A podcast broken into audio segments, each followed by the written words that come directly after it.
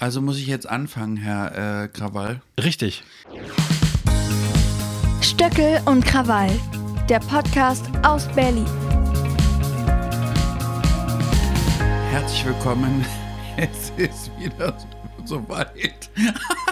Ich weiß gar nicht, warum ich jetzt so lachen muss. Auf jeden Fall nehme ich heute wieder Podcast auf mit Jim Krawall und meine Wenigkeit Julian FM Stöckel. Und wir haben ja jetzt einen Podcast, äh, von dem wir nicht gedacht haben, dass er so gut ankämen könnte, ankommen könnte. Und ähm, ich freue mich sehr, dass wir jetzt Millionen Zuhörer haben und bald BMW, Mercedes und Allianz als Sponsoren haben. Ich freue mich mega. Äh, seien Sie gegrüßt und herzlich willkommen. Heute geht's wieder los. Ich weiß natürlich nichts, weil ich mich ähnlich wie Thomas Gottschalk nicht vorbereite. Ich freue mich schon, ehrlich gesagt, ich habe das Konto leer geräumt, damit mehr Platz ist für die Sponsorengelder. Also, also an dieser Stelle, liebe sehr geehrte Damen und Herren von Mercedes, BMW und allen äh, potenten Firmen, wir sind empfangsbereit. Käuflich. Sowieso. Sowieso. Du, wir haben das letzte Mal sind wir eingestiegen mit einer wunderbaren Frage von einem Generator, der als Einstieg für Workshops ja. ging. Und ich dachte. Du bist so seriös, du machst immer so tolle Sachen. Findest du? Ja, ich dachte nur als Einstieg wäre das ganz schön, wenn wir genau wüssten, worum es jetzt geht. Und deswegen, ich weiß nicht, welche Frage kommt, aber ich werde sie dir stellen. Und ich, bin, ich kann es kaum aushalten, ich zähle die Minuten, bis es soweit ist. Ich habe das Gefühl, du lügst. Gut, hier kommt sie, die Frage. Welcher historischen Persönlichkeit wärst du gern begegnet? Was hättet ihr miteinander besprochen? Das ist ja witzig, genau so ein Thema hatte ich mir aufgeschrieben. Eine sehr gute Frage. Ich möchte Sie an dieser Stelle loben. Wenn das äh, von Ihnen in irgendeiner Art Weise beeinflusst worden ist, kann ich Sie nur beglückwünschen. Denn es gibt tausend Figuren. Ja? Äh, ja, ähm, dadurch, dadurch, dass Sie gesagt haben, ich soll nur eine nennen. Also als allererstes schießt mir sofort in den Kopf Mozart. Ach, echt? Ja, weil ich als Schülerin, als ich noch ein junges Mädchen war, mm, hatte ich einen Musiklehrer, Herrn Kreier. Liebe Grüße an der Stelle an Sie, sollten Sie es mal hören. Und ähm, Herr Kreier hat uns an die Oper gebracht. Und ähm, ich war unglaublich begeistert, denn er zeigte uns den Film Amadeus von Milos Forman. Und ich dachte, ist das herrlich, diese völlig verrückte Figur Mozart. Und man sagt ihm ja nach, Zeitzeugen, also ich sag mal, Belege oder beziehungsweise Schriften aus dieser Zeit, dass er ja durchaus sehr verrückt gewesen sein muss. Und ähm, ich glaube, dass ähm, jemand wie Mozart Julian F.M. Stöckel sehr komisch gefunden hätte. Ich ihn wiederum auch. Und ähm, es gibt ja diese berühmte Szene in dem Film, von der es ja gesagt wird, dass sie angeblich passiert sein soll, dass der Rosini Rosenberg seine Partitur hat angucken müssen, weil er das kontrolliert hat als Hofkompositeur, ob das so geht. Und dann hat er Seiten rausgerissen aus der Partitur und dann hat er gesagt, warum reißen Sie die Seiten raus? Und dann sagt er, Sie haben etwas reingeschrieben, was nie hätte drin sein dürfen. Und dann sagt Mozart, aber es geht nicht, es ist so vollkommen. und der Rosini Rosenberg äh, dachte sich so, was meint der denn jetzt? Und das fände ich, glaube ich, toll mit Mozart. Und da sage ich Ihnen, jetzt schiebe ich gleich noch mitten hinten ich schiebe noch einen hinterher, nicht hinten rein. Ja, also ich meine, ich mein, wir waren jetzt auf Dreisat- und Arte-Niveau. Ich bin gespannt, äh, wie das äh, Ludwig der 14. Ach, tatsächlich. Ja, fände ich auch sensationell. Der äh, Zeit seines Lebens immer tanzen wollte und, und sich eher so als Künstler gesehen hat und ja dann die, die französische Hofgesellschaft dazu gezwungen hat, ihm zuzuschauen, was ich herrlich finde. Es könnte von mir kommen. Ich singe, alle sagen, bitte, jetzt singt sie wieder, bitte nicht. Und ich singe trotzdem und zwinge die anderen alle zu kommen und buche dann auch noch zehn Klaköre, die klatschen an der richtigen Stelle. Ist das so? Singst du, äh, singst du gerne und äh, die anderen sagen nicht? Ich meine, du hast ja immerhin bei Spotify, wenn man Stöckel ja. eingibt, tauchen ja tatsächlich auch Tracks auf. Ja, ja. das stimmt. Herr Krawall, das stimmt. Ähm, es ist so, über Hildegard Knef wurde mal gesagt, sie ist die größte Sängerin ohne Stimme. Und ähm, ich glaube, das ist, kann man mir auch nachsagen. Ich habe ja einen wahnsinnig sensationellen Komponisten, Norbert Endlich, der Mann von Carmen Nebel und der Vater von Ella Endlich. Und der musizierte mit mir. Und seitdem ich äh, viel auftrete und viel singe und das ist schon ein paar Jahre, bin ich letztens aufgetreten in der kleinen Weltlaterne, was ganz entzückend war, weil da saß Rolf Eden immer am, am Klavier und hat, hat immer diesen berühmten Song gesungen, schön muss sie sein, hübsch muss sie sein, da, da, da, da. So. Da fand auch seine Trauerfeier statt. Richtig. Und da hat mein, unser Techniker zu mir gesagt, seitdem du so viel singst, singst du viel besser. Und jetzt habe ich gerade wieder einen neuen Song eingesungen und zwar der heißt Wie das Glas in meiner Hand. Es wird sensationell. Ich bin wirklich, ich bin wie Mireille Mathieu, Hildegard Knef, ich weiß gar nicht, es ist sensationell. Der Spatz von Schöneberg. Der Spatz von Schöneberg.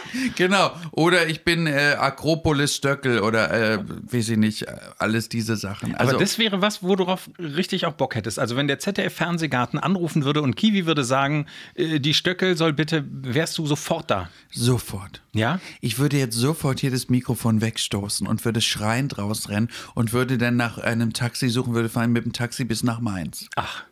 Schön, ich bin, ich bin ja tatsächlich mal mit dem Taxi, äh, nicht mit dem Taxi, ich bin mal mit dem Auto äh, zum, zum ZDF-Gelände gefahren, um auf selbiges ge gelassen zu werden, weil ich mir den ZDF-Fernsehgarten mal ohne Publikum angucken wollte, aber das ging leider nicht. Also ich war mal dort als Gast ähm, also im Publikum. Und ich kannte einen Regisseur beim ZDF und der hatte mich da mitgenommen.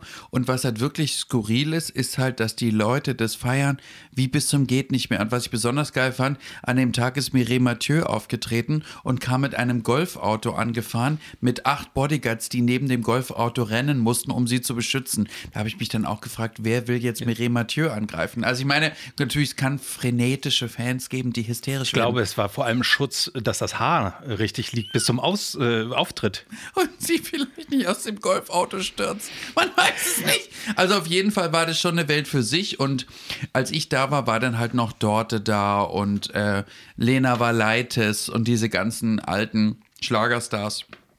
Und das war schon toll.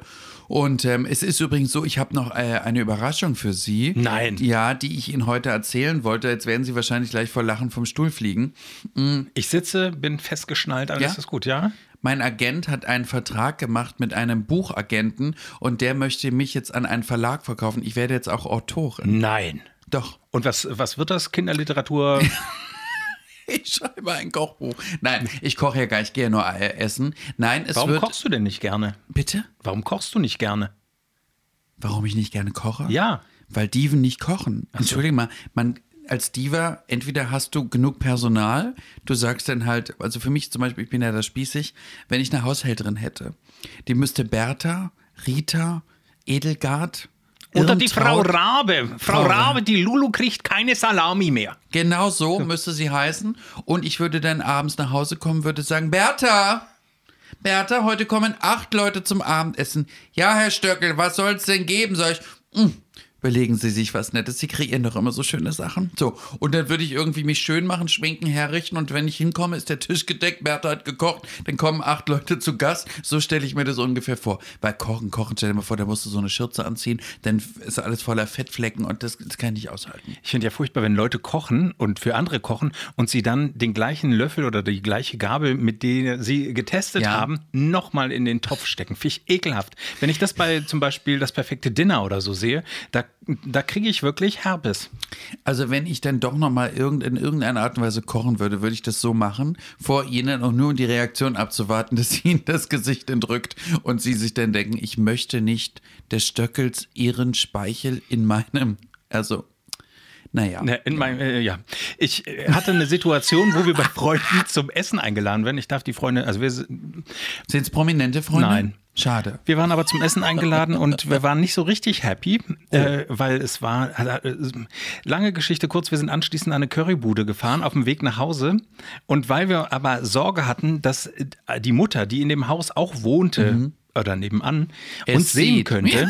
saßen wir also äh, im Auto, aßen Currywurst in einem total durch den Dunst vernebelten Fahrzeug und konnten dann tatsächlich anschließend auch nicht sofort losfahren, weil es eben alles beschlagen noch beschlagen war. war. Mhm. Manche Leute könnten ja dann auch glauben, sie hätten dort andere Sachen gemacht, weil wenn die Scheiben beschlagen in einem Auto, können ja auch andere Dinge passieren. Es war kalt. Es war dafür auch zu kalt. Ich habe ehrlich gesagt jetzt auch vergessen, über was Sie eigentlich was für ein mit Buch mir Sie schreiben. Die, sind, die Ach, werden Autoren. Genau, ich bin jetzt auch Autorin, so ist es. Und es wird eine Art Ratgeber werden, was aber die Geschichte ganz schön ist, gespickt so ein bisschen über meinen Karriereweg, wie bin ich ihn gegangen, was sind mir für Etappen passiert und so weiter. Und ein bisschen, und das finde ich besonders schön, ähm, gewisse Dialoge mit Wegbegleitern die noch da sind oder wer auch immer, sind ja nicht mehr alle da so. Ähm, aber die so ein bisschen über mich sprechen, äh, mit mir sprechen und so ein bisschen ein, ein, ein etwas anderes Bild skizzieren über mich und meinen Lebensweg, was ich ganz schön finde. Und dann mache ich Lesungen, gehe auf Lesereise, wie ich das gehört finde, seriöse. Ich bin dann auch bestimmt Bestseller-Autorin bei Lidl oder so. Das druckt ihr gleich von vorne aufs Cover, ne?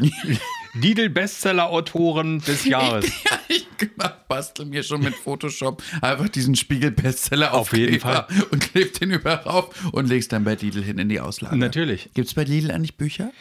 Vermutlich, doch, es gibt tatsächlich manchmal Bücher und zwar für, Ja? für Leute, die erste Klasse, Vorschule und so Ach weiter. so, sowas. eine- hm? Na gut, das ist ja nichts für mich. Ich habe ja heute äh, gelernt, dass Sie ja auch Kinder haben, Ja. Herr Krawall. Und ich muss an dieser Stelle sagen, so einen entzückenden Sohn, sowas Niedliches. Erstmal sieht er entzückend aus und zweitens ist er so gut erzogen und lieb, also ein tolles Kind. Ja, das sind Statisten, die hier aufgefahren wurden, damit sie den Eindruck haben, dass das, äh, dass und das ihre echten Kinder sind gar nicht da. Die Nein. kommen nachher schreiend hier ins Studio. Richtig. Äh, Papa, was machst du hier? Wer ist die Tunte mit dem Turban? Aber genau, so- genau so. Ähm, welche welche äh, prominenten Leute werden dann über sie berichten? Weil wir wissen ja, Mhm. dass zum Beispiel Witterpohl nicht ganz un, untätig äh, Das war. stimmt. Oder nicht? Also Witterpohl hat ja im Grunde genommen mein ganzes Leben geprägt, denn Witterpohls Vater war Assistenzarzt bei meinem berühmten Urgroßvater. Und durch diese, ich mache jetzt mal Long Story ganz short, familiäre Verbindung bin ich zu Witterpohl gekommen. Und die sah etwas in mir, was ich nicht sah. Und zwar, dass sie fand, dass ich in irgendeiner Weise Talent hätte. Ich überlegt, was sie meinte. Und sie meinte, ja, du bist so anders und aus dem Anderssein muss man eigentlich was machen. Und hat mich dahin auch ein bisschen gefördert und so. Ein bisschen, sehr gefördert. Und auf diesem Weg sind mir dann alle möglichen Leute begegnet. Und zum Beispiel auch Hannelore Elsner und so. Und, und heute ist es dann, sind so für mich so, ich, ich mag ja das Wort Mentor so gern sind so Mentorinnen, also früher, als wir uns, als wir, als wir noch ein bisschen ähm, jünger waren, war es auch Helmut Berger, mit dem ich mich unglaublich gerne unterhalten habe. Denn was man vielleicht so nicht sich vorstellen kann, ist, dass Helmut Berger dir Geschichten, also Lebensgeschichten erzählen kann, die so unglaublich spannend sind, denn er hat ja sein Leben wiederum mit Personen verbracht, die wir nur aus dem DV von der DVD kennen oder von der CD. Der war im Sommer auf dem Boot von, von äh, Stavros Nirachos, dem berühmtesten Räder neben Aristoteles Onassis, hat dort Sommerurlaub gemacht mit Maria Callas und, und Liz Taylor. Das kann man sich nicht vorstellen. Und das Dumme ist, glaube ich, für Helmut Berger heute, zumindest ist das mein Eindruck, wir haben immer mal partiell Kontakt, ähm, ist, dass er halt noch da ist. Und die anderen alle weg. Und ich glaube, wenn du so eine berühmte Ikone warst und alle deine Freunde aus dieser Zeit sind weg, ist das sehr, sehr schwer. Er war doch auch im Dschungelcamp, wenn ich mich recht Richtig, erinnere. ja. Und ist da, ist er da nicht vorzeitig auch Ja. rausgenommen aus gesundheitlichen Gründen? RTL hat ja entschieden dann, dass Helmut gehen muss von, aus, von Produktionsseite, was glaube ich auch ein Novum war. Also ich glaube, das ist bis heute nicht mehr passiert. Ähm, ich schätze auch, dass RTL wirklich Angst hatte, dass ihm etwas Ernstzunehmendes passieren könnte. Und aus Schutz und, und auch wenn du überlegst, wenn du an diese Geschichte denkst mit Samuel Koch und Wetten das, die haben wahrscheinlich gedacht, wenn Helmut Berger jetzt im Dschungelcamp stirbt, ist das Dschungelcamp auch mitgestorben. Und ich glaube, da hatten sehr viele Leute sehr viel Angst. Und deswegen hat man sich gesagt, okay, der muss jetzt raus. Und ich glaube, er war ja ähnlich lange wie meine Freundin Dolly Buster drin. Ich glaube, 48 Stunden oder so. Also gut verständlich, ja. Also wenn, wenn ich die Wahl hätte zwischen einer Holzpritsche und äh, dem Versace, ich meine, Ich sag dir, also es war wirklich äh, Dschungelcamp, das ist wirklich anstrengend. Und äh, ich meine, wir werden vielleicht in den nächsten Folgen auch mal über Dschungel sprechen, aber man muss eins dazu sagen, es ist einfach unglaublich anstrengend. Und ich war ja 26, als ich im Dschungelcamp war. Und selbst für mich war es anstrengend. Das heißt, ein Mensch über 50 oder über 60, und ich glaube, Helmut war 68, als er im Dschungelcamp war. Es ist sehr anstrengend. Und in meiner Staffel war ja Winfried Glatzeder, der die, die, die Seele eines bösen Menschen ist. Und der war auch so eine Furie und so alt schon und, so, und war auch zickig und zeternd und böse und alles. Aber es war einfach, es macht was, wenn du so alte Stars dabei hast. Es ist einfach auch witzig. Ich gucke ja gerade die aktuelle Staffel von Kampf der Reality Stars. oh ja. Und da ist ja Uschi, Uschi. Hopf. Uschi. Ich finde die ja so gut. Wo war die eigentlich die ganzen Jahre? Also warum hat man sie versteckt? Ich muss ganz ehrlich sagen, großartiger Cast bis hierhin. Wir sind ich finde jetzt auch. bei Folge 2 bin ich bisher. Wie ist es bei dir? Ich bin, also ich habe Folge 2 noch nicht angefangen. Ich habe nur so ein paar Videos gesehen im Social Media Bereich, dass ja jetzt ähm, Julia Siegel kommt. Das wird ja zu, zu vielen Problemen führen. Ich mag sie, also wir mögen uns, aber ich weiß, dass sie sehr schwierig ist und auch sehr schwierig werden kann. Und ähm, in dem Punkt Uschi Hopf, ähm, ich glaube, dass, und jetzt sind wir fast schon wieder im Philosophischen, das Fernsehen muss endlich begreifen, dass die Gesellschaft nicht nur aus jungen Schönen besteht, sondern aus interessanten Charakteren. Und ich, wie du ja weißt, ich umgebe mich ja sehr viel mit älteren Leuten, mit denen ich auch sehr befreundet bin. Und was die haben, was diese ganzen jungen, eher blassen und, und so schönen Menschen nicht haben, ist, dass sie Rückgrat, Charakter und Witz haben, was den Jungen meistens abgeht. So, und die Uschi, ich weiß gar nicht, was ich besser fand, wie sie gesagt hat, gefragt worden ist, wie, ob sie die anderen kennt. Da habe ich ja gedacht, das wäre meine Szene, ne? Kennst du die? Nein, kenne ich. Und der, nein, kenne ich. Und Serkan, Werkan? Nee, Serkan. Was ist der Name? Ach, das ist der, nee, Werkan kenne ich nicht. So. Und ungeschlagen natürlich von dem Moment, wo sie nackt baden war, weil sie dachte, da gibt es keine Kameras. Das ist genial. Das Dies- ist so ein dieses- bisschen episch. Ich fand, äh, ne- hab neulich was Interessantes gelesen. Und zwar ging es um die Frage, inwiefern ähm, Trash-TV nicht eben doch auch äh, ganz viele positive Facetten im Grunde hat. Und ich finde, also ich bin von Staffel 1 vom, beim Dschungel dabei und habe mich von Staffel 1 an nicht geschämt, auch öffentlich zu sagen, dass ich das gucke. Sehr also, gut. Ja, ich, äh, es ist tatsächlich so, dass ich versuche, Mitte Januar bis Anfang Februar wenig zu arbeiten, weil die Nächte so unfassbar lang werden. Mit Schaust du linear? das ist nämlich, ich habe mir das aufgeschrieben als Thema heute. Ist das Fernsehen bald tot? Habe ich mir, ist lineares Fernsehen steht sogar hier. Kommt das Thema noch oder machen wir das jetzt? Lass uns das jetzt, jetzt, wo wir hier den Schwung haben. Weil ich glaube, dass so Sachen, also ich, ich, ich finde es wunderbar. Also Trash-TV, es kommt für mich ein bisschen drauf an. Also wer jetzt mit wem in die Kiste steigt, interessiert mich überhaupt nicht. Nee, mich auch nicht so. Also deswegen diese ganzen äh, Temptation Island und so weiter, da, da wird ja im Grunde das, ich komme mit diesen Leuten dann in Kontakt, wenn sie dann zu Kampf der Reality Stars gehen oder ins äh, Sommerhaus ziehen und du denkst, wer sind diese Leute? Ja. Und dann findest du bei Wikipedia, ja, sie haben zweimal vor der Kamera unter einer Matratze oder einer Lalalala. Decke, genau. Und ich finde es aber großartig, also weil anders als bei anderen Geschichten nehme ich an, dass die Menschen, die dort hingehen in diese Formate, wissen, welche Konsequenzen Dinge, die sie dort machen, haben können. Das glaubst du? Ja, ich glaube, dass da dass ein Großteil tatsächlich abschätzen müsste, dass, äh, welche Dinge passieren können. Ich glaube nicht, dass man in der Situation vor Ort selber mitkriegt, was eine Aussage, die man dort tätigt, bei Kampf der Reality Stars ist es ja sogar noch Monate nach der Aufzeichnung. Genau. Ähm, welche dort getätigten Aussagen möglicherweise Konsequenzen haben. Das glaube ich zum Beispiel bei dem Bauer-Pärchen, hier Bauer Patrick und äh, Antonia, dass ihnen bis zur Ausstrahlung gar nicht bewusst war, was da eigentlich tatsächlich so alles passiert ist. Ja, also ich glaube, ähm, Und ich wollte noch, äh, Ja, Entschuldigung, das abschließen. Deswegen äh, habe ich also kein Mitleid im Sinne von, dass es mir leid tut, wenn diesen ähm, Menschen dort was passiert. Also passiert im Sinne von, also wie sie sich verhalten. Das wäre konkreter. also ich habe auch absolut äh, gar kein Mitleid. Ähm, ich lebe ja prinzipiell nach dem Credo, was du nicht sagst, kann nicht gesendet werden. Will sagen damit, dass ähm, wenn du dich nicht zum Idioten machst, kannst du auch nie als Idiot dargestellt werden. Wenn du aber natürlich glaubst, dass ähm, deine Sachen alle wahnsinnig geistige, kluge und interessante Ergüsse sind und du dann aber danach plötzlich zu Hause sitzt in deiner Bude, dann die Ausstrahlung siehst und merkst, oh, äh, acht von zehn Sätzen waren richtig dumm, ähm, ist das natürlich dann so ein bisschen auch das Ergebnis deiner Person, Persönlichkeit, Entwicklung und so weiter und so fort.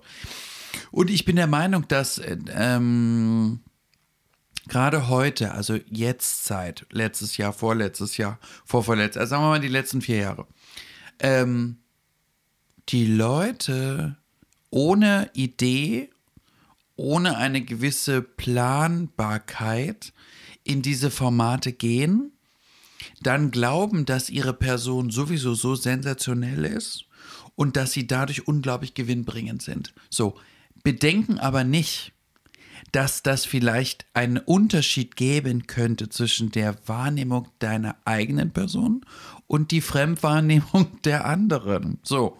Und ähm, wenn du, du hast es jetzt gerade so angekratzt, so der Bauer und, und seine ähm, Bauers, Bauer, Bauer, Antonia? ja, danke, Antonia. Äh, die sind zum Beispiel, wo ich so denke, die geben sich und nehmen sich beide nichts. Ich finde sie jetzt zum Beispiel bei Kampf der Reality Stars auch total uninteressant. Also ich bräuchte die nicht. Ich finde zum Beispiel, wer mir unglaublich gut gefällt, obwohl ich immer dachte, ich mag den, ich will ihn nicht mögen, ist Serkan. Amüsiert mich sehr. Super. Ist locker, hat eine, wie ich finde, positive Energie, was mir gut gefällt. Uschi brauchen wir gar nicht thematisieren, ist super. Auch Manny Ludolf, den ich, wo ich zum Beispiel glaube, der ist nicht ganz da irgendwie in die, auf dieser Welt, amüsiert mich auch sehr. Ähm, dann Daisy D, muss ich ehrlich gestehen, kannte ich überhaupt nicht. Den Namen nicht. Das Lied ja, den Namen nein. Ich habe die früher auf Viva tatsächlich, also ich habe es nicht geguckt, aber sie war äh, der, ich glaube, es lief ja auch diese äh, Rotation oder wie das Ganze hieß. Mhm. Ähm, das lief ja häufig auch am Wochenende. Das habe ich nicht geguckt, aber ich habe, also sie war mir sofort, als ich sie sah, dachte ich so, wow, hat sich eigentlich ganz gut gehalten. Aber hast dafür. du sofort den Namen auch gewusst? Äh, als du sie gesehen Da- hast? also Daisy hatte ich im Kopf, Daisy D nicht. Ich bin ja ohnehin so schlecht, ne? Also ich bin schlecht in Gesichtern, also im Alltag, wenn wir uns, wenn ich nicht weiß, wir beide treffen uns und also gut, doch an dir würde ich wahrscheinlich nicht vorbeilaufen, Also weil du ja den. Entschuldigen Sie mal. Aber- Haben Sie sie nicht mehr alle oder was? Es ist tatsächlich Vielleicht so, sitzt der Kopfhörer zu eng. wahrscheinlich. Aber ich bin tatsächlich, wenn man, ich weiß nicht, ob es Gesicht blind ist, aber ich erkenne Leute nicht, wenn ich in Gedanken durch die Gegend laufe. Aber da Deswegen, bin ich auch so. Ich winke deswegen, wenn mir jemand winkt, ich winke sofort zurück, nur aus der Ja? Sorge heraus, dass ich die Person kennen würde. Huhu, Hallo. dass ich die Person äh, kennen könnte und unhöflich äh, wäre, wenn ich es nicht machen würde. Na, dann werde ich dir jetzt immer winken, einfach, auch wenn ich dir so auf der Straße begegnen sollte. Also jeder, der mir winkt, wird sofort äh, ein Gegenwinken erzeugen. Es ist tatsächlich. heißt äh, es Gegenwinken? Ich weiß es nicht. Mein Gott, es ist halt er hat einfach. gewunken. Gewunken? Doch, das heißt, hat er gewinkt? Gewunken? Ach, Das ist, jetzt jetzt machst du mit diesen wenigen Sätzen, ja, machst du unseren Literaturpodcast hier. Ich also- versuche das immer ein bisschen zu zerstören, weil ich es natürlich auch ein bisschen lustig finde. Ich habe auch immer Angst, es wird zu tiefgründig oder wir könnten zu intellektuell wirken, weil Auf das gar würde unser Fall. Image zerstören. Das Ich finde ja aber zum. Beispiel Antonia, ich fand sie bei äh, im Sommerhaus der Stars tat sie mir unfassbar leid. Wie, Ja? Äh, ja, weil ich dachte, mein Gott, äh, wie, wie kann das in so einer Situation ähm, dazu kommen, dass, dass diese arme Frau sich so äh, runterbuttern lässt? Und ich finde, sie hat ihre, ihren Weg, ist sie da gegangen. Und jetzt äh, ist es die Chance, sich nochmal selbst und neu zu erfinden. Und das finde ich ehrlich gesagt äh, ganz spannend. Ob wie lange das trägt, weil ich meine, sie hat im Moment noch keine andere Geschichte angeboten Ja. als äh, ich Sie war damals. lästert über ihn. Richtig. Und ich meine zum Beispiel, ich würde an ihrer Stelle das nie machen. Dadurch promotest du ihn ja, ohne dass er dabei ist. Und ich meine, er zahlt nicht mal Geld dafür, dass sie seinen Namen nennt. Ich würde das nie im Leben machen. Und an dieser Stelle bin ich ja, ich bin ja auch quasi die Freundin aller Frauen, ist so einen Mann wie den, entschuldige mal, den kriegst du ja wie Sand am Meer. Stelle ich mich an Kudamm eine Viertelstunde und habe 20, die genauso aussehen, die aber vielleicht reicher, eloquenter und lustiger sind. Also von, von daher gesagt, als, als, als, ähm, vielleicht der Stöckel des Tages ist, nehmt euch, jagt bloß keinen hässlichen, blöden Männer hinterher, die nicht zu gebrauchen sind. Also ganz ehrlich, wenn der einmal mit mir vor laufender Kamera so gesprochen hätte, hätte ich ihm so eine geschallert, dass der vom Stuhl an Kronleuchter geflogen wäre. Dann hätte ich gesagt, mit mir sprichst du nicht so. Du kannst mit deiner Mutter sprechen, mit deinen Eltern, mit deinen Oma, was doch immer, nicht mit mir. So. Und dann hätte ich gesagt, so, ich gehe jetzt auch, weil du kannst hier machen, was du willst, aber mit mir nicht. Und dass sie sich in dem Fall so sehr, und mal ganz ehrlich unter uns, das ist doch nicht schön. Und weißt du, was ich mich mal gefragt habe, ob er eigentlich einen großen Penis hat? Weil vielleicht ist das das Größte, was er kann. Ich meine, Ich habe mich das nicht. nie gefragt, Aber manche gesagt. Männer, naja, wir Frauen fragen uns sowas. Weil manche Männer sind dann im, im Bett so geil, dass man dann abhängig wird. Aber ich kann mir bei ihm nicht vorstellen, wenn der da schon immer bräsig in diesem Bett gelegen hat, dachte, du bist so unerotisch wie ein abgelaufener Joghurt. Also es ist entsetzlich. Ich glaube, er ist halt sehr, sehr motiviert. Äh, Oh, ja, gewesen. fürchterlich. Ja, Fürchterlich. Also das wäre, die Ansprache geht natürlich gar nicht. Ich, ich nehme an, das würde ihm hoffentlich nicht nochmal passieren. Ich habe mich allerdings auch gefragt, ob das möglicherweise was ist, weil in deren Beziehung möglicherweise eine Dominanz vorherrschte, weil er eben derjenige war, der gefunden werden wollte und die Präsenz Ja, im ja. Fernsehen zuerst hatte. Und ob sich da sozusagen innerhalb der Beziehung was verschoben hat, eine Un ein Ungleichgewicht war. Auf jeden Fall. Und ich glaube auch, das große Problem ist ja, dass sie ja auch einen großen Altersunterschied haben. Der ist ja irgendwas um 30 und sie ist irgendwas Anfang 20. Da ist natürlich eine große Diskrepanz. Zum Beispiel mein Freund ist ja auch acht Jahre jünger als ich. Ähm, aber mein Freund war schon, als er jung war, reif. Und ähm, ich finde halt an sich schon schwierig, wenn man als Paar im Fernsehen eine Karriere machen will. Das siehst du ja, es gibt ja natürlich, es gibt berühmte Beispiele, äh, die äh, Marianne und Michael und wie die alle so heißen, ne? Wo es gut Judith und. Mel. Judith und Mel. Schu, schu, schu, scha, scha, scha.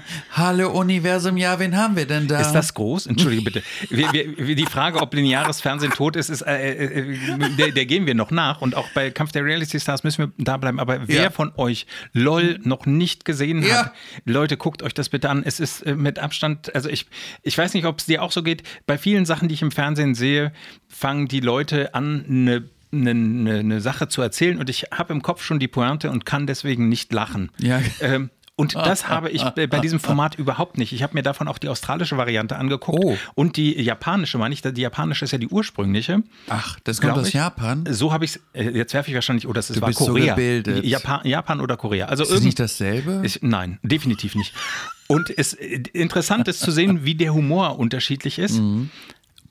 Und ich werde bei dieser australischen Variante, äh, gab es eine Situation, wo einer der Comedien, die kannte ich natürlich alle nicht, rauskam, hinter diesem Vorhang den Gong geschlagen hat und die Tür geht auf und er hat am gesamten Körper über große Dildos an seiner Klamotte, die Schön. einfach bei jedem Schritt baumelten und blieb dann dabei total ernst oder hat sich mit Fanta übergießen lassen, während er in einem äh, aufblasbaren Pool da war. Äh, es war so schräg, dass ich tatsächlich abgeholt wurde, weil so viele Dinge passiert sind, mit denen ich nicht gerechnet habe. Und ich finde, das ist eines der schönsten Formate für jemanden, der, der sich gerne unterhalten lässt. Und jemand wie Mirko Nonchef zum Beispiel war ja Mirko, oh ja. sensationell. Er hat hier bei mir um die Ecke gewohnt. Wir, wir sitzen 250 Das war ein Meter. Langwitz, das ja. stimmt. Oh, war ja. Übrigens an der Stelle schnell gesagt, ich würde Ihnen dann auch so ein Pullover besorgen mit Dildos. Fände ich eigentlich schön für die Okay. nächste Aufzeichnung, Ja. wenn du da sitzt mit Natürlich. so zehn Dildos um den Hals. Natürlich. Da- Die haben sich ich habe noch ganz viele von Eis.de, ist kein Problem, ich kann die alle mitbringen. Ah, vielen Dank. Gut, äh, der Winter wird kalt, dann komme ich da nochmal drauf zurück. Bis dahin würde ich warten. Was mir beim äh, also Kampf der Reality Stars wirklich äh, gut gefällt, ist dieses Jahr der Cast hat RTL 2, finde ich, eine gute Auswahl getroffen. Und beim Money äh, Ludolf, ich muss wirklich sagen, das ist die Sorte Mensch. Ich weiß, du würdest gerne mit Leuten, die eben auch im Grill Royal äh, die, die hohen Rechnungen bezahlen, den Abend verbringen. Ich würde mit Manni Ludolf mich auch gerne äh, an, an, eine- an einen Imbiss stellen. Ich glaube, dass der Sachen zu erzählen hat. Der hat so, also ich weiß nicht, ob es stimmt, nachher gab es irgendeinen Skandal, von dem ich nichts gehört habe. Ich finde aber, Nee, der ich glaub hat nicht. so ein reines Herz, weil der, äh, Ja, weil der Aber der ist ja wie ein Kind. Total. Der hat ja eine kindliche Aura. Man, man, man denkt, im Kopf ist er zwölf irgendwie. Mm. Ich finde ihn auch amüsant und, und, und, und was du sagst, ich glaube auch ein ganz warmes Herz und ganz das Herz auch am richtigen Fleck. Ich kann mir aber jetzt nicht vorstellen, auf Dauer mit ihm viel zu machen. Also ich glaube, dass naja, das, das, nicht, fahr jetzt nicht mit ihm in Urlaub, aber so. Ja, genau, weil das finde ich dann doch irritierend, wenn er dann immer. Ich glaube, ich würde jetzt Mhm. gerne mit euch beiden äh, ins Grill Royal dann mitgehen. Ich glaube, Mit seiner grünen Mütze. Ja. Oder wir setzen uns alle eine auf, zu dritt, drei, drei Schlümpfe im Real Royal. ich glaube, dann kriegen wir keinen Platz. Also ich sag Ihnen mal was, Herr Krawall. Im Grill Royal, da trifft sich ja die High Society. Und ähm, wenn du so hingehst und fragst, ob du einen Tisch haben kannst, schwierig. Mit mir, die Restaurantleiterin kommt nach vorne, winkt mir, gibt mir Bussi Bussi und ich kriege die guten Tische. Also wenn wir, wenn du mit mir hingehst und Manni Ludev, auch wenn wir drei grüne Mützen auf haben, Royal werden wir behandelt wie Könige. Okay, dann müssen wir nur noch jemanden finden, der es bezahlt. Ja, vielleicht RTL 2. Äh, Herzliche Grüße an die Genau. Kollegen von RTL 2. Aber es ist wirklich, ich bin gespannt. Also Folge 2 habe ich jetzt äh, abgeschlossen. Freue mich schon, wenn am Samstag die nächste Folge wieder freigeschaltet wird, weil ich vorab gucke. Auf einer Skala von 1 bis 10, was glauben Sie, wie gut sie mir gefallen wird, die zweite Folge? Ich glaube eine zwischen sieben und acht. Oh, gut. Also das ich, klingt ja gut. Ja, weil ich habe mich zum Beispiel über Julia Siegel total gefreut. Also ich, Ich finde die ja auch super. finde die wirklich, äh, also ich, ich mag diese, äh, diese Art, diese Münchner Attitüde, die bei ihr Ja. äh, wirklich äh, als jemand, der aus Berlin kommt, ja, äh, ist das schon eine andere Welt. Und Ja. ich äh, bin mit ihr mal Zug gefahren, das weiß sie natürlich nicht, weil sie mich nicht kennt, aber sie saß am Ende des Zuges im, in, in einem Abteil und der Zug war bumsvoll. Oh, das liebe ich ja. Ja, und dann äh, lief sie, also es war ihr Catwalk von dort zum Bordrestaurant und mit einer Tüte und einem Heißgetränk in der Hand zurück zu ihrem Platz. Das hat sie, also das sah aus, als ob sie es gemocht hätte und ich mochte das. Ich fand das total, äh, Leute, hier bin ich, here I am. Äh, und irgendwie, das, äh, es hat, gut, es hat keiner applaudiert und nichts, aber Ich bilde mir ein, es scheint so, als wären sie so ein bisschen verliebt in Julia nein, Siegel. nein, nein, das nicht, das nicht. Ich weiß, nicht, das klang jetzt sehr, also es hat mich ein bisschen irritiert jetzt. Ich mag die Attitüde. Im Grunde, wenn, So. wenn sie, ich meine, sie, sie treten doch genauso auf. Also sie sitzen Das doch. stimmt. Im, sie, ich freue mich auch so sehr, dass wir beim Sie geblieben sind, weil ich finde, dieses Du, das wirft auch immer so eine gewisse Vertraulichkeit ein, die unangenehm werden kann. Äh, Sie klatschen doch auch, wenn der BVG-Bus äh, stoppt. Das stimmt. Und, und, äh, Wissen Sie eigentlich, dass ich heute wieder S-Bahn gefahren bin? nein. Ja. Sie haben heute wieder Triathlon gemacht. Ja, und ich habe auch ein Foto gemacht davon, was wir dann auf unserer Social Media Seite auf Instagram, falls Sie es noch nicht wussten, Stöckel und Krawall hat auch eine Instagram-Seite. Absolut. Ähm, schicke ich Ihnen das Foto, das können Sie dann dort posten, weil ich habe ein Ü gemacht, als die S-Bahn kam. Ich war irritiert, weil, aber es ist schön, weil in Berlin guckten ja heute alle aufs Handy. Das heißt, ich hätte jetzt auch mit offener Hose und einem Riesenpenis in der S-Bahn sitzen können, es hätte gar keiner wahrgenommen. Also es ist toll, wir Stars können in Berlin S-Bahn fahren, weil es überhaupt gar keiner bemerkt. Es interessiert keinen Menschen. Nein. Es ist auch das Normalste der Welt, wenn in der S-Bahn habe ich gerade vor, ich glaube, vor zwei Jahren, nein, das muss vor Corona gewesen sein, äh, bin ich mit der S-Bahn hier im beschaulichen Lichterfelde angekommen und eine Station vorher holte jemand, der auch äh, rauchte in der S-Bahn und Bier trank, äh, einfach seinen Schniedel raus und pinkelte im Sitzen äh, auf den. Ernst. Doch, es kümmerte keinen. Die Leute, die direkt neben ihm saßen, dachten dann so, okay, also rauchen und trinken ist ja okay, aber urinieren in der Öffentlichkeit ist vielleicht auch ein Schwierig, bisschen ja. schwierig. Ich habe mal Ilja Richter in der S-Bahn getroffen. Und hat er dich erkannt? Also ich glaube ja, aber ich glaube, Ilja Richter kann mit mir nicht so viel anfangen, weil wir saßen mal zusammen bei einem Dinner. Und das Komische war, ich, ich habe so ganz normal, wie ich halt bin, so da und dort mal was erzählt, was vielleicht lustig ist. Kann man ja selbst immer schlecht beurteilen, vielleicht war es lustig, vielleicht auch nicht. Und Ilja Richter hat mich angeguckt nach dem Motto, am Tisch von Ilja Richter ist niemand lustiger als Ilja Richter. Und ich glaube, er kann nicht mit Leuten sitzen, von denen er merkt, dass die auch gut ankommen. Das ist ja bei uns Künstlern ja eh schwierig, ne? Aber ich hatte das Gefühl, ich habe dann den ganzen Abend nur noch still gesprochen, weil ich dachte, wenn er wieder mitkriegt, dass ich eine Pointe mache und vielleicht vier von fünf Leuten lachen, kriege ich richtig einen drauf. Ist es, also siehst du dich dann an so einem Essen auch in einer Competition? Also, weil ich glaube ja tatsächlich, Bisschen. dass die Leute voneinander äh, profitieren können. Du, mein ganzes Lebenskredo ist so aufgebaut, dass ich finde, dass wenn wir alle enger, verknüpfter und mehr miteinander als gegeneinander arbeiten würden, würden wir 200 Mal schneller und weiter vorauskommen. Aber weil die meisten Leute immer so sind und immer diesen machen und immer nein, der nicht und so. Und ich bin zum Beispiel so, weißt du, wenn ich ähm, Sachen habe, also sagen wir mal zum Beispiel, ich war jetzt an, äh, in, auf Usedom und habe so ein paar Tage Wellness gemacht.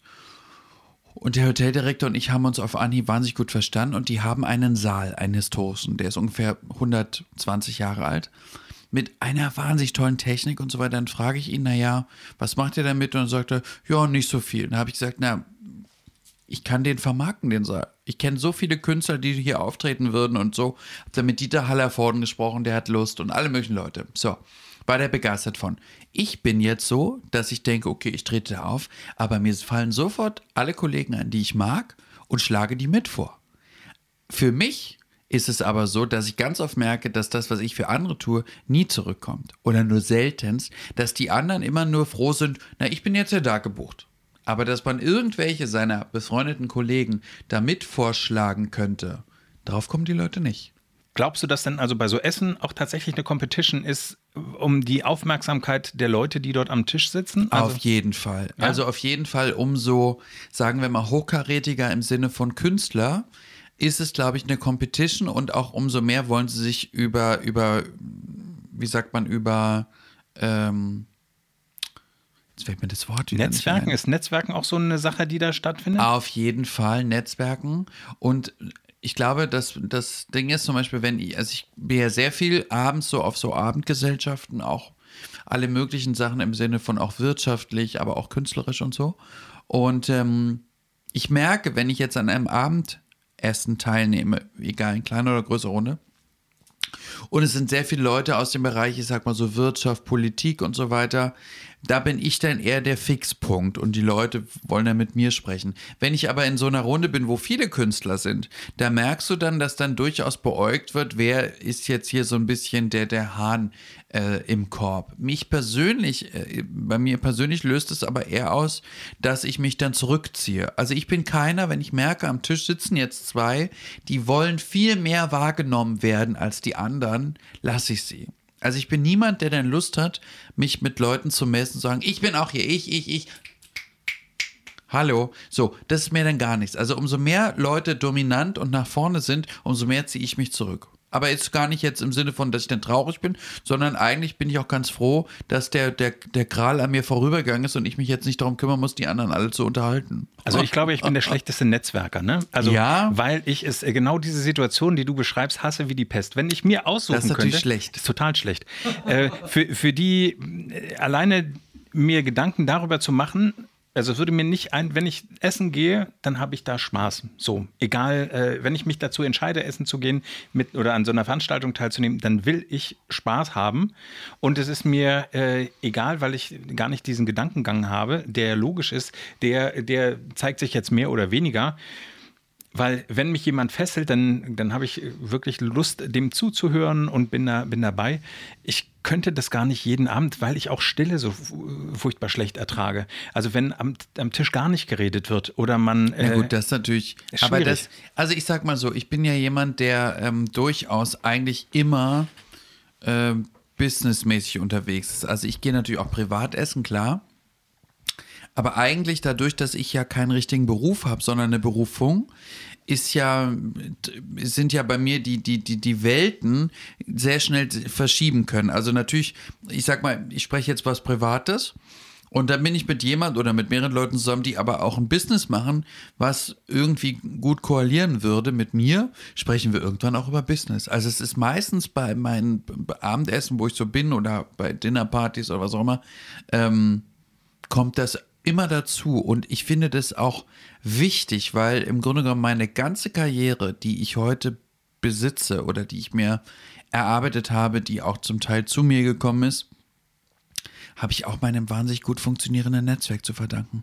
Also ich habe sehr große Netzwerke und, und inzwischen ist es auch so, dass oft Leute mir, sich bei mir melden und sagen, du, ich brauche das und das, kennst du jemanden? Und ich kenne meistens immer wen. Und wenn ich etwas nicht kenne, kenne ich wen, der wen kennt. So, und ich meine für sie, der, der ja auch ähm, im, im, im Medienbusiness unterwegs ist und so weiter, ist das eigentlich elementar. Ich weiß. Müsste es, elementar müsste. sein. Ich hasse, ich kann's.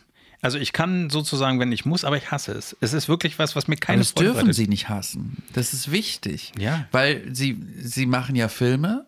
Vielleicht und gehen sie los und verkaufen die Filme und kriegen Provision und ich muss mich mit der Scheiße überhaupt nicht kein auseinandersetzen. Problem. Ich mache für Geld alles. Oh Gott. Das kein klingt, Problem. Das klingt Wie viel Provision? Müssen wir, das, das müssen Jetzt wir sagen Sie gucken. nicht 3%, da, da betrete ich nicht mal die nein, Stufe. Nein, nein, aber pf, keine Ahnung. Machen wir 70, 30. 70 für mich, 30 für Sie. Okay, sprechen wir, glaube ich, nochmal, wenn die Kameras aus sind.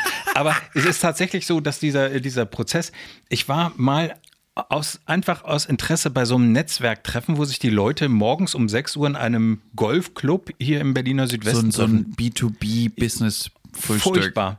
Leute haben 60 Sekunden Zeit, sich vorzustellen. Mhm. Und äh, der Typ, der mich dazu geholt hat und gesagt hat, du musst da hin und musst die Leute kennenlernen, der hat mir dann gesagt, ja, aber äh, wir haben da jemanden, der macht Filme und deswegen kannst du dein Business eigentlich nicht vorstellen, weil es darf für jedes Chapter, heißt es, glaube ich, bei denen, nur eine Person sein, die Videos anbietet und Imageberatung und keine Ahnung was.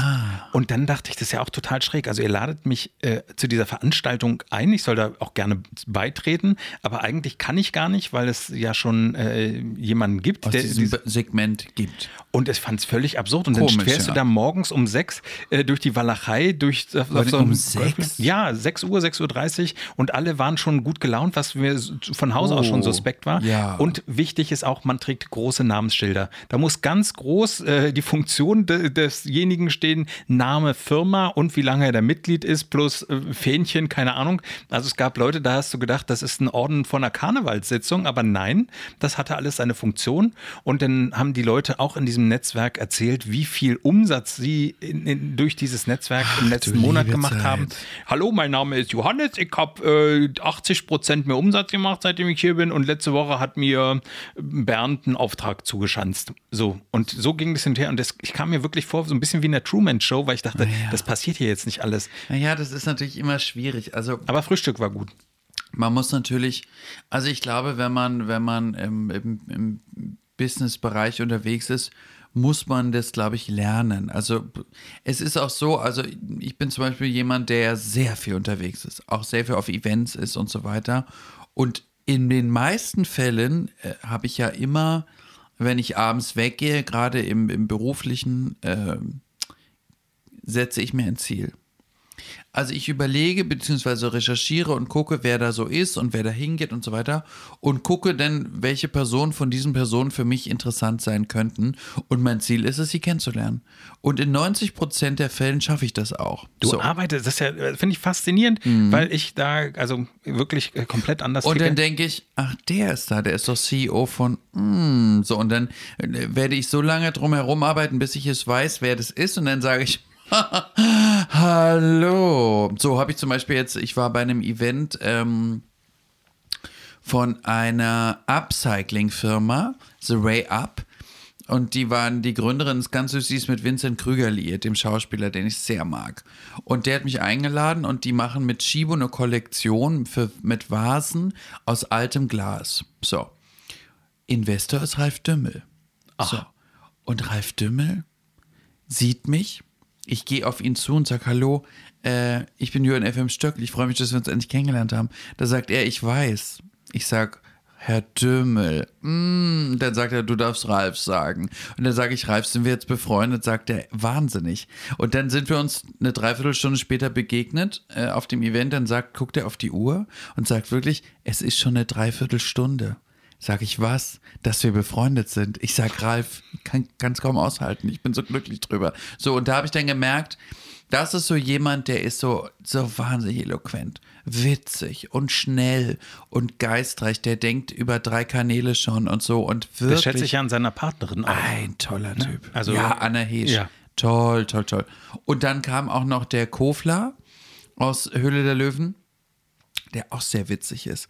Und daran, da merkst du eben, die Leute, die, ich sag mal, was können oder was darstellen oder auch was erreicht haben, das sind Persönlichkeiten. Ich finde den Köfler bei Die Höhle der Löwen nicht so gut oder fand ihn immer nicht so gut. Ich, ist ich ja weiß weg, nicht. glaub ich, jetzt, Ja, ja, ne? genau. Jetzt ist er weg. Aber ich fand ihn früher, also wäre ich äh, einer gewesen auf der Suche nach Investoren, ich weiß nicht was. Es ist ja so eine Sympathiesache und vielleicht Da hätte er mich nicht mit Kofler zusammengekommen. Nee, auch.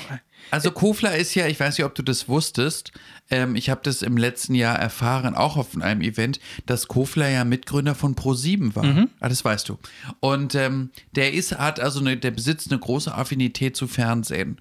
Und ähm, der hat damals ähm, die Goldene Sonne bekommen, von von Sonnenklar TV, wo ich jedes Jahr bin. Und ähm, der ist witzig, also der hat auch Charme, finde ich. Ähm, aber ich glaube, es muss bei Kofler darum gehen, was er möchte. Und wenn das nicht funktioniert, dann kann er, glaube ich, unangenehm werden. So schätze ich ihn ein. Er ist mir, er war zu mir ganz höflich und ganz charmant und witzig und so. Aber ich glaube, er kann auch anders. Das ist ja sowieso, das muss man vielleicht mal grundsätzlich sagen. Ne? Bei allem, worüber wir hier reden, das bilden, wir bilden unsere Meinung ja aufgrund der Dinge, die wir im Fernsehen Mhm. sehen. Nicht jede Person kennen wir, sondern das sind im Grunde die drei Minuten, die in einem Drehtag zusammengeschnitten werden. So ist es. So, aber wie du sagst, na- natürlich können nur die Dinge ausgestrahlt werden, die auch passiert sind. Von So. daher müssen äh, oder basiert unsere Sympathie natürlich auch darauf, was diese Leute mal von sich gegeben haben. So ist es. Und, und ähm, bei der Höhle der Löwen, ich gucke das ja sehr gerne, muss ich sagen. ähm, habe ich, und das ist wahrscheinlich jetzt, wirst du wahrscheinlich sagen, mein Gott, die Stöckel ist so raffiniert. Ich gucke ja deswegen die, diese Folgen an, um Sponsoren zu gewinnen. Ach, Ich habe zwei Firmen von Höhle der Löwen schon angeschrieben und habe die bei meinem Veranstaltung als Sponsor dann gewonnen. sehr gut. Was sagst du dazu? Du Deswegen gucke ich Höhle der Löwen. Das ist, äh, eigentlich ist es aber Kaltakquise und nicht erlaubt. Ich sage es nur. So ist es. Kaltakquise ist ja meine beste Akquise. Die mache ich nämlich seit Jahrzehnten schon.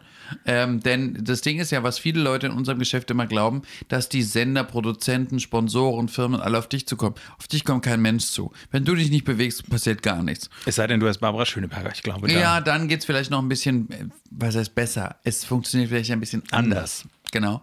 Ähm, aber Kaltakquise ist eigentlich elementar für meine Arbeit. Weil, wenn du jetzt immer denkst, du sitzt zu Hause und schaust aufs Telefon und wartest, dass RTL, Müllermilch oder Mercedes bei dir anruft, warum? Warum? Wir haben gar keine Zeit dafür. Ich ja auch nicht. So. Also muss man auf Leute zugehen. Und ähm, ich bin der Meinung, dass wenn man etwas wirklich will und wirklich sich sagt, okay, ich möchte in dem und dem und dem in dem Segment erfolgreich sein, dann musst du auch wissen und es dir schaffen, selbst zu erarbeiten. Ich finde es zum Beispiel ganz interessant, dass mich sehr oft Leute fragen, ja, wie bist du berühmt geworden? Und ich möchte auch berühmt werden. Oh, das, das, hebt, das hebt ihr doch Ach für, so. die, für die nächste Folge auf. Ja. Äh, wenn wir in 14 Tagen wieder Können zu Sie hören das notieren ja, vielleicht? Wie werde ich berühmt? Wie werde ich berühmt? Sehr gut. Äh, ist notiert. Weil das habe ich, das hab ich doch in nächste Woche wieder oder zwei Wochen wieder vergessen. Deswegen. Das schreibe ich mir auf jeden, älter schon. auf jeden Fall auf, weil diese Frage äh, müssen wir aufgreifen. Ich frage mich nur, wie- weil es jetzt so Ja. ein schöner, schöner runder Abschluss im Grunde wäre. Ah, Ist die Folge schon zu Ende? Na, wir sind schon äh, einen Augenblick äh, jetzt, also Ja, über. weil Sie so viel reden. Es soll ja mehr um mich gehen. Ich verstehe Deswegen- nicht, warum Sie so viel reden. ich versuche gerade den Bogen wieder zu spannen zu, zu dem Buch, das Sie jetzt in die Autoren ja, leben. ah, oh, Und auch da wird es ja vermutlich äh, darum geben. Mich äh, würde noch am abschließend Folgendes interessieren.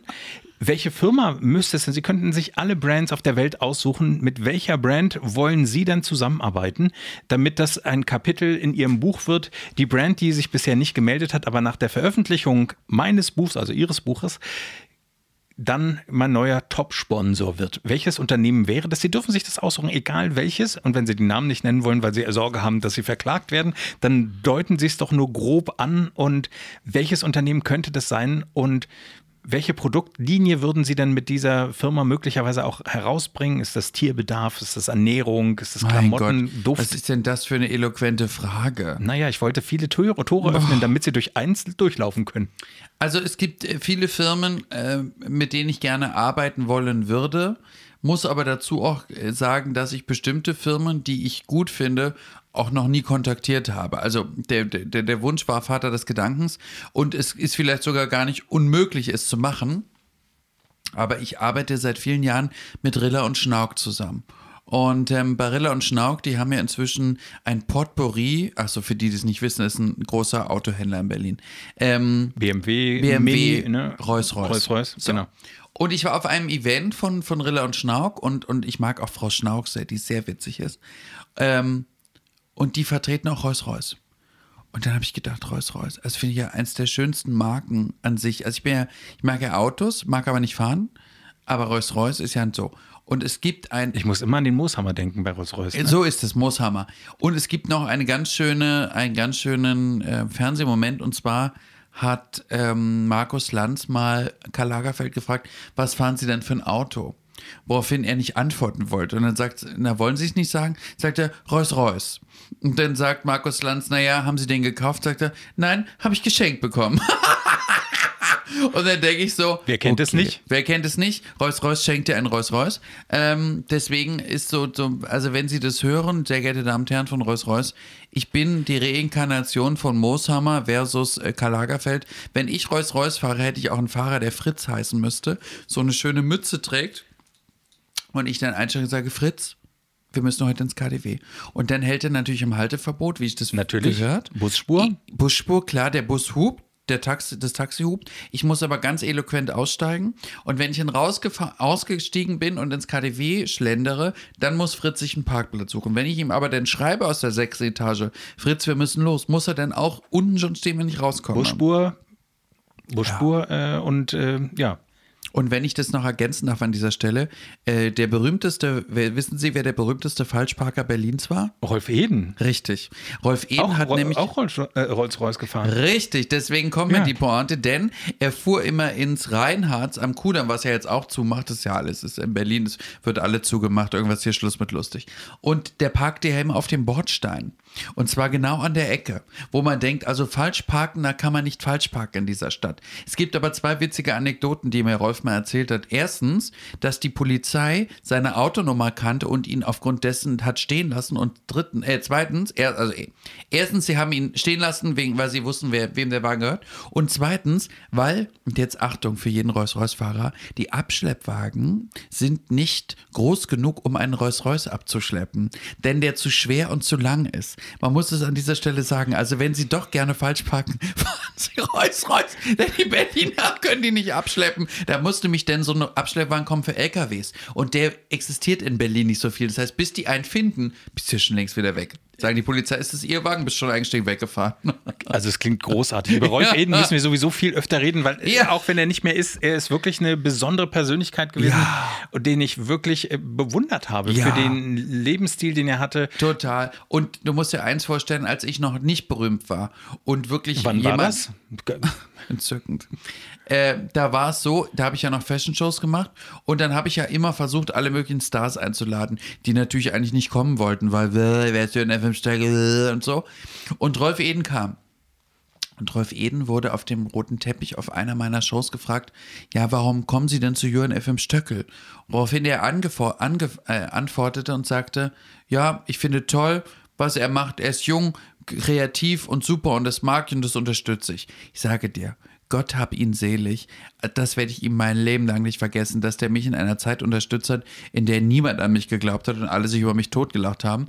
Und das waren diese Stars, die in der Zeit mir die Stange gehalten haben. Und dazu gehören auch Leute wie Eva Jakob von den Jakob Sisters, Romy Haag an dieser Stelle, liebe Grüße nach Charlottenburg, ähm, die kamen und gar nicht, eigentlich gar nicht wussten richtig, wer ich bin. Aber sie haben irgendwas in mir gesehen und haben mich unterstützt. Und das finde ich ist eigentlich besonders, wenn das Stars machen. Und deswegen bin ich auch jemand heute, jetzt bin ich ja in der privilegierten Lage, dass heute Leute wollen, dass ich irgendwo hinkomme.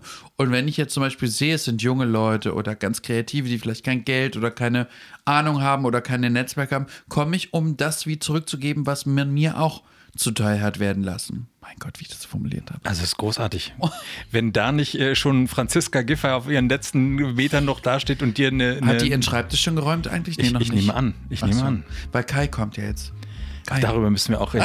Ach, Du wolltest ja mit mir noch über Politik reden, aber das kommen wir auch bei der nächsten. das äh, machen wir das nächste Mal. Da sprechen wir dann auch äh, ob die, äh, über die Frage, wie du berühmt geworden bist. Schön. Also, es, äh, das ist ein schöner Teaser. Da haben wir äh, einen Ja. Cliffhanger fürs nächste Mal. Die die Folge geht ja ungefähr sechs Stunden, weil ich kann so viel erzählen. Auch über meine berühmten Freundinnen, über die ich tausend Anekdoten inzwischen. Helmut Berger, Hannelore Elsner, Carmen Nebel und weiß nicht wer noch alles. Also da gibt es tausend Geschichten. Und warum das mit dem Sixpacks-Casting bei Julian nicht geklappt hat, auch darüber Schade eigentlich. reden wir. Gab es ein Casting? Das hat mir jetzt ausgedacht. Nein, aber ich, ich, die mögen mich ja. Okay. Ich darf da hinkommen. Gut, dann, ähm, wenn, dann freuen wir uns. Das war's für diese Woche. Wir hören uns demnächst. Vielen Dank. Es war so schön. Äh, Auf Wiedersehen. Das war Stöckel und Krawall, der Podcast aus Berlin. Folge dem Podcast auf Instagram und Facebook.